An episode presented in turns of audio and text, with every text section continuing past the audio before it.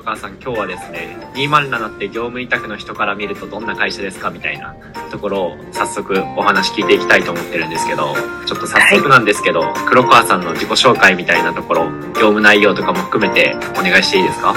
えっと、私は配送員さん向けのアプリ、まあ個人事業主の配送員さんが使ってくれるアプリのマーケティングとユーザーコミュニケーションみたいなところを担当しています。はいはいはいあともう一つプロダクトがあって、物流会社さん向けの、法人向けのソリューションのところで営業と、あとは最近、えっ、と、契約中のお客様が増えてきたので、カスタマーサクセスみたいなところを兼任しているというような感じですね。めっちゃ何でもやってますよね黒川さんはいや、そうなんですよ。なんか黒川さんのカバー領域毎週毎週増えていってるイメージですからね確かに、私も、まあ、毎週毎週増えてるなって思いつつ、なんか楽しんでいるって感じですね。確かになんか毎週増えてるのもあれですもんねなんか依頼されて増えるっていうより黒川さんの場合黒川さん的にこれやった方がいいんじゃないですかって提案していいですねってなってじゃあやりますみたいな感じで黒川さんがやっていただいてるみたいな感じですよねありがとうございます。そんな風に言っていただけるなんて。あれですよ207の自立駆動っていうやつですよそうですね。自立駆動ですね。うん207のバリューにある自立駆動っていうやつをもしかしたらめちゃめちゃ体現してるのが業務委託である黒川さんかもしれないっていう話ですねありがとうございます。え次これですねなんか黒川さん今業務委託っていうか副業的に入ってるっていう感じだと思うんですけど今なんかどれぐらい入ってるんでしたっけ？な何社ぐらい今やってるんですか？あー私がやってるのは、だいたい今、6社ぐらいと取引が。やばそうなんですよ。いやばいですよね。ゃ忙しいそうなんですよ。ありえなくないですか？6社でやってる業務量じゃないですよね207いや、そうなんですよね。ただ、あの、なんかこう、207の仕事って、こう、無駄なことしなくていいみたいなのがああったりとか、まあ、結構いい意味で分業になってるので、ー確かに。こう、自分の領域が終わったらもう仲間にパスできるみたいな環境は結構整ってるかもしれないですね。確かに。うん。え他の会社と他の会社だとそんなことないんですか？あ、どうなんですかね。結構やっぱり207ってジュニアが少なくて結構あ大人が多いので、こう、みんな自分の守備範囲は確実になんかこうこなしていくみたいなのの前提で、こう物事が進んでる感はあるなと思うので、そこはすごくやりやすいところだなと思いますね。自分ができるプロフェッショナルな領域だけを一旦まずはやるっていうのが成立するのでいいかなと。うん。あ確かに207って意外と大人なスタートアップですよねあそうですよね。意外と大人なスタートアップですよね。なんかあの、うんテッククランチとかで深夜さんを初めて見た人とかだと、あれ？めっちゃ若いのかな？みたいな感じに思いますけど、深夜さんも意外と30オーバーですからね。あ、そうですね。ということでなんか今日の話の本題なんですけど、207は他の会社とここが違うみたいなところを黒川さんになんかいくつかお聞きできればなっていうふうに思ってるんですけど、今日は2つぐらいですかね？お聞きできる感じですかね？そうですね。OK です。早速ちょっと1つ目からお聞きしていいですか？はい。一つ目が、業務委託の裁量が大きいっていうのはポイントかなとあ思いますという感じですね。他の会社も違うんですうんあーまあ、他の会社もうん。裁量大きいところは、まあ、あるとは思うんですけど、うんこう私ってもともとアプリの ASO みたいなと本当にそのマーケティングの一領域の部分みたいなところから、あの入ったんですけど最終的にはその後こうユーザーの問い合わせとか SNS の対応とかうんやりつつ本当にアプリの中の数字を見させてもらうとかもやりつつ最終的に個人向けのサービスの営業とかやり始めたみたいな感じでこうどんどん。時が上がってきててっていうようなところがあるのでその辺はいいなと思っててでこれいいなって思うのがちゃんと業務量が増えたタイミングで報酬もあの上がっていってああ、確かに。ここがすごく誠実だなと思いますね。あの、パフォーマンスに対して報酬を払っていくっていう姿勢とかが、あの、話してて見えるのと、うん。期待してるから、ここまで上げるからここまでやってねみたいなコミュニケーションがこうまっすぐに取られるっていうのは、業務委託として働いていて、まあ、かなり清々しいなと思いますね。確かに。うん。でちゃんとインセンティブとか仕事がたくさん行うモチベーションが設計されてるって感じですよね。あそうですね。確かに。え、その裁量に関してなんですけど、なんかスタートアップって全部まあ裁量あるっちゃある気もしてるんですけど、うん裁量ありますっていい風に言ってるだけでシンプルにただただめちゃめちゃカオスみたいな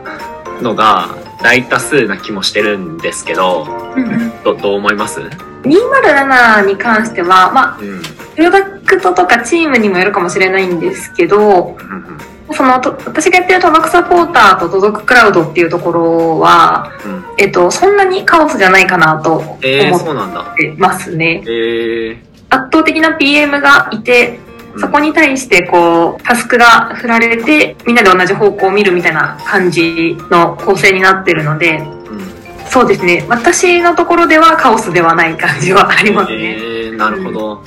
確かになんか207って、そういうところもそうですし、あと整理するの上手い人結構いませんか？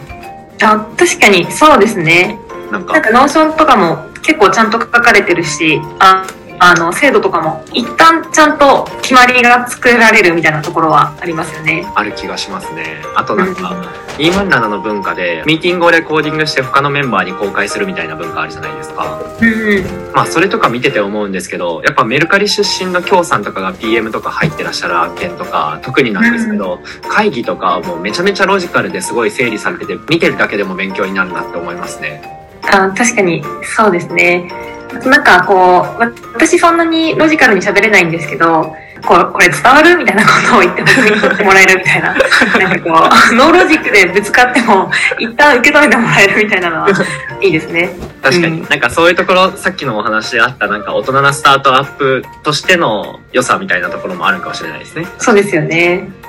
っていうのが一つで、もう一つとか、例えばどういう違い感じますか？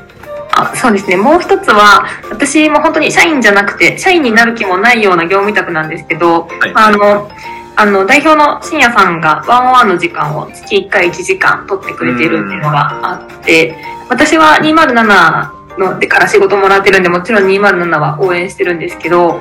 こう、深夜さんは私の業務も、えっと、まあ、見てくれてるし、なんかこう、私と業務を切り離したところで、なんかこう、私を応援してくれてるみたいなコミュニケーションがされるんですよね。こう、仕事以外でなんか困ってることありませんかとか、自分にできることありますかとか、なんかそういうこうフォローの仕方をしてくれているっていうのが、こう、すごくありがたいなと思いますね。確かに。業務委託の人にこんなにやってくれる会社なかなかないですよね。確かに、そうですよねうん。なんか、ワンオンワンはあっても、本当に業務のこととか、業務を前に進めることの話をする場だけをワンオンワンと呼んでいる会社とかは結構多いかなと思うんですけど、一人間としての私に向き合ってくれてるみたいなのが伝わりますね。確かに。207のノートとかでもワンオンワンどういうフォーマットでやってるかみたいなのを公開してるんですけど、うん。人生今どれぐらいハッピーですかとか、うん。家族も含めてどれぐらい幸福ですかみたいなのとかも聞いてくれて、なんか今80点なんですみたいな、先月90点だったんですけど今80点なんですみたいな話すると、え、何があったんですかみたいなのをなんか解消してくれようとしますもんね。確かにそうですよね。こう、向き合ってくれるっていう姿勢にうん仕事で返そうみたいな風には思っちゃいますよね。確かに。どうしてもなんか207のマインドシェアって大きくなりますよね。うん。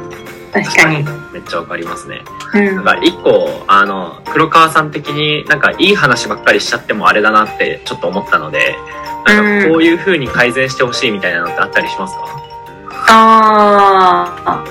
えっと、なんか大人ゆえに、結構その、この領域はこの人に任せたから、ちょっと違和感があっても、一旦信じるみたいなコミュニケーションが取られることが、良くも悪くも多くあって、確かに。それって時には事業のスピードとかすごく落ちるだろうなとか、うんこう、思う時もあるんですけど、こうどうあるべきかみたいなので、こう、物事が進むことが多くて、そこを崩すロジックがないと、破天荒な動き取らないみたいなのが ありますね。ああ、確かに。もうもうちょっと具体的に聞いていいですか？例えばどういうシチュエーションがあるんですかね、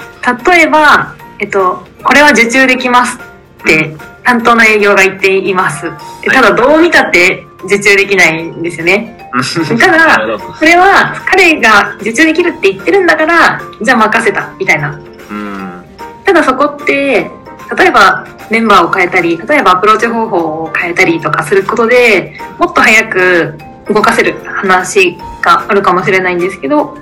確かに。なんか、みたいなところがあったりとかが、本当一例っていうとそういう感じとか。確かに。いけるって言ってるんだから任すかみたいなところはありますよね。うん、そうですよね。なるほど。めちゃめちゃ具体的な話ですね。うん。ありがとうございます。黒川さん最後なんですけど、こういう207の特徴も踏まえて、どんな人がカルチャーフィットしやすいって思いますか？私はフリーランスでハーフコミットなので、まあ、どういうフリーランスの人が向いてるかみたいなところでお話しすると、私自身、前職がスタートアップで、まあ、そこで、まあ、ザ・スタートアップみたいなすごくいい経験をさせてもらったっていうのがあって、で、もう一回スタートアップで働きたいなと思いつつ、とはいえ、まあ個人事業主でお金を稼ぐことにフルコミットするかみたいな気持ちもあり、みたいな感じで生きてたんですけど、なんか207はもう一度スタートアップやりたいなみたいな人とかはすごく向いてるかなと思っていて、事業の、あの、やってることとかもそうですし、フェーズとかもすごく楽しいフェーズだと思うし、ああとは、メンバーがすごい仲いいみたいなのがあって、あの、こう、ちょっと疲れたらみんなでご飯とか、みんなフルリモートなんでバラバラの位置にいるんですけど、じゃあご飯行こうかみたいなのとかで結構すぐ集まったりとか、に。うん。あの、そういうのとかもあったり、プライベートの話もするし、仕事の話もするし、みたいな感じで、まあ、まあスタートアップとはみたいなところにもよるんですけど、あの、なんかすごく楽しいですね。貴族心が、貴族心が私はあるので、あの、それでついてきたので、人事業主で一人だと思うんですけど、なんか、働いてるベースは207にあるのかなって思うことは多いですね。確かに。フリーランスとか個人事業主とかでもチームって感じれるぐらいには充実した環境が整ってますよね。あそうですね。あれ？黒川さんって Meety とかカジュアル面談207で開いてましたっけ？あ、そうなんですよ。開いていて、それって申し込んで大丈夫なんですか？あ、申し込んでください。あ、本当ですか？じゃあなんか、より詳しく聞きたい人は黒川さんに聞いたりとか、あるいは慎也さん、あの、社長の高柳慎也さんもカジュアル面談やってたりとか、もちろん Wantedly とかでも直接採用募集みたいなのしてるので、少しでも興味持っていただいた方はご連絡いただけると嬉しいって感じですかね？そうですね。確かに。なんか、ミーティーとかって、応募するとやっぱ応募してるだけあって、なんかちゃんと喋んなきゃいけない感じあると思うんですけど、私ちゃんと喋れないんで、なんか、ゆるく、